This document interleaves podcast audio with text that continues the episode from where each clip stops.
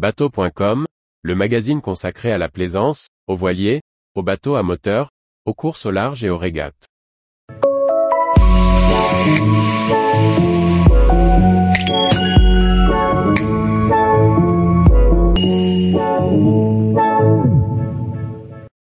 Quel est l'état de la mer quand je navigue avec 1,50 m de creux?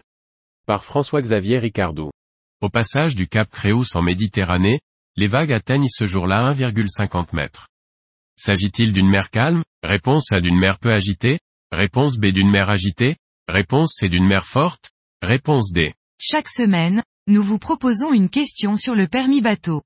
Histoire de valider vos connaissances ou bien de découvrir des domaines inexplorés. Cette semaine, nous abordons une question sur la météo. Pour établir des bulletins sur l'état de la mer, on s'appuie sur l'échelle de Douglas. Celle-ci possède 10 échelons de 0 à 9. Le 0 correspondant à une mer plate et le 9 à une mer, énorme, avec des vagues supérieures à 14 mètres.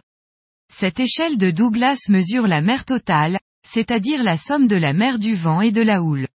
La mer du vent décrit les vagues générées par le vent à l'endroit et au moment de l'observation. La houle est la propagation d'ondes venues d'une zone plus lointaine où le vent a soufflé. Sir Henry Percy Douglas était un officier de la marine britannique pendant la Première Guerre mondiale.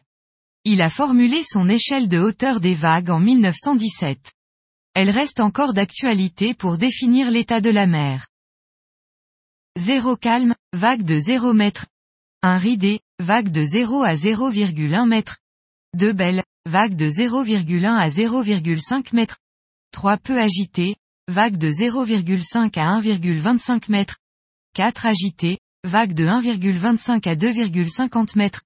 5 forte, vague de 2,50 à 4 mètres. 6 très forte, vague de 4,00 à 6 mètres.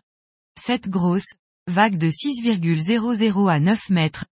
8 très grosse, vague de 9,00 à 14 mètres. 9 énorme, vague supérieure à 14 mètres. On notera que cette échelle de Douglas, de 0 à 9, n'a pas de correspondance directe avec l'échelle de Beaufort qui indique la météo, et qui va de 0 à 12. Pour répondre à notre question, la réponse C était la bonne.